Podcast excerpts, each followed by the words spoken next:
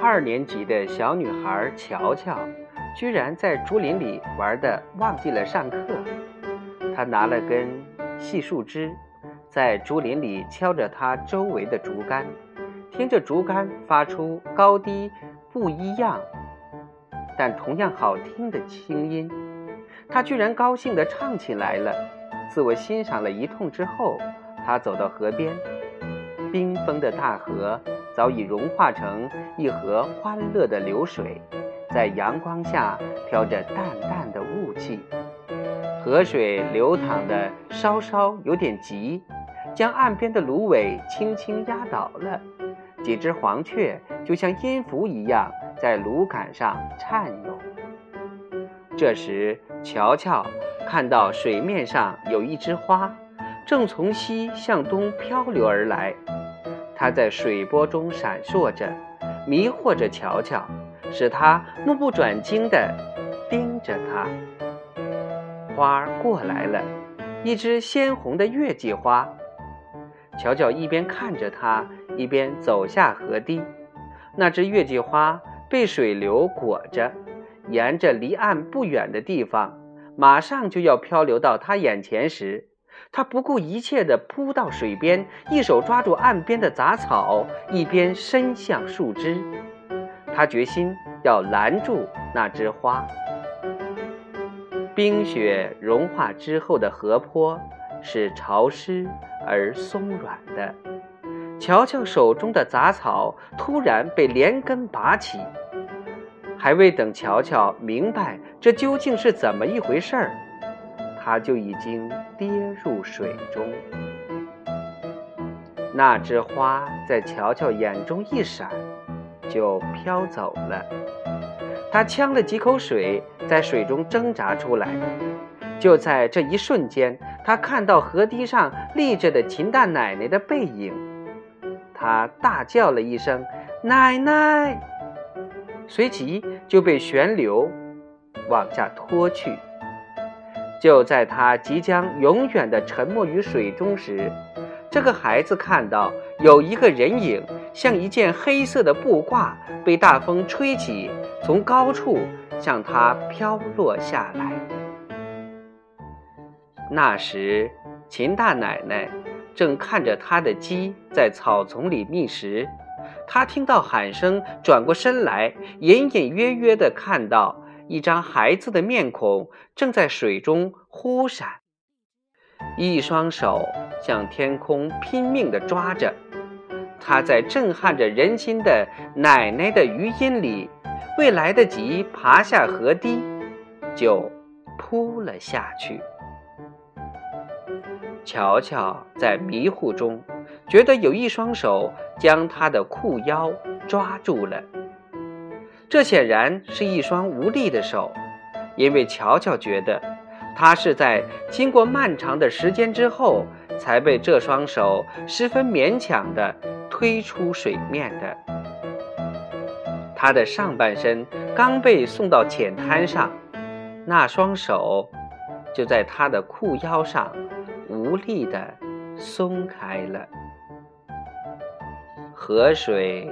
在乔乔的耳畔响着，阳光照着他的面颊，他好像做了一场噩梦醒来了。他哇哇大吐了一阵水，坐起来望着空空的河水，哭起来。河那边有人出现了，问：“你在哭什么？”乔乔目光呆呆地指着河水：“奶奶，奶奶。”哪个奶奶？秦大奶奶，她怎么了？她在水里。那人一惊，向身后大喊了几声：“救人呐！”朝大河扑来。秦大奶奶被人从水中捞起时，似乎已经没有气了。她湿漉漉的躺在一个大汉的臂弯里。被无数人簇拥着往河堤上爬去，他的双腿垂挂着，两只小脚像钟摆一样摆动着，银灰色的头发也垂挂着，不停地滴着水珠。他的脸颊上有一道血痕，大概是他在向水中扑倒时被河坡上的树枝划破的。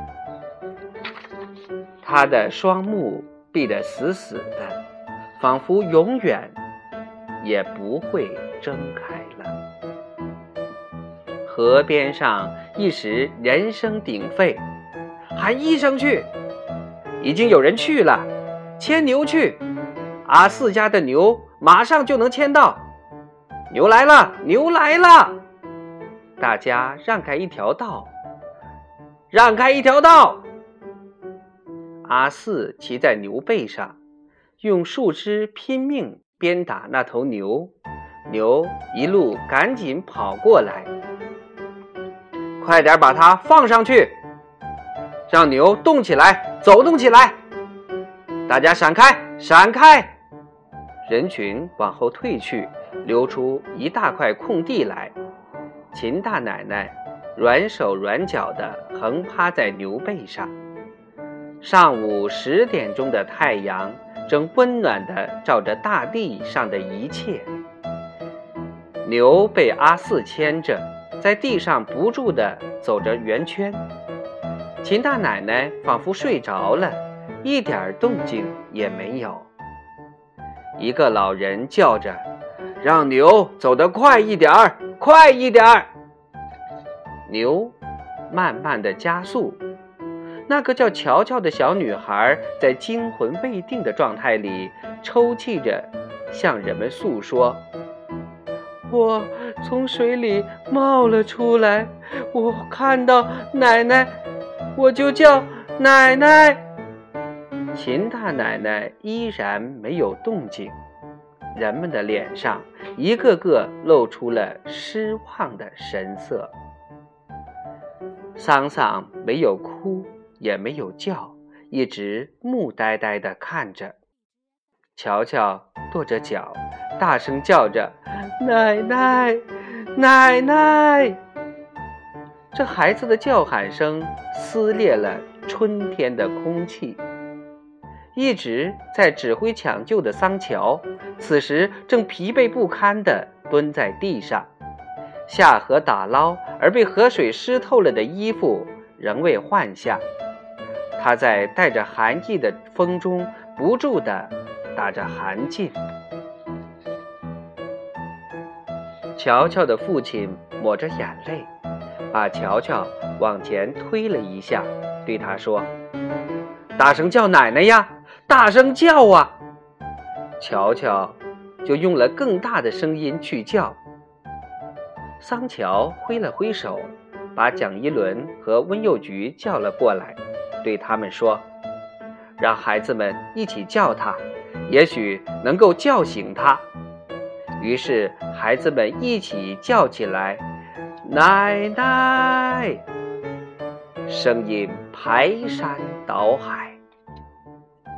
牵牛的阿四忽然看到牛肚上有一缕黄水向下流淌，仔细一看，只见秦大奶奶的嘴角正不住地。向外流水，他把耳朵贴在他的后背上听了听，脸上露出欣喜的表情。他抹了一把汗，把牛赶得更快了。秦大奶奶的身体在牛背上有节奏地颤动着。大约过了半个小时，人们从牛背上听到了一声沉重的叹息声。人们连忙将他从牛背上抱下，抱回他的窝棚。男人们都出去。桑桑的母亲和其他几个妇女留在了窝棚里，给秦大奶奶换去了湿衣。一直到天黑，小窝棚内外还到处是人。草房子第四章，爱地五就播讲完了。明天开始，我们播讲爱地六。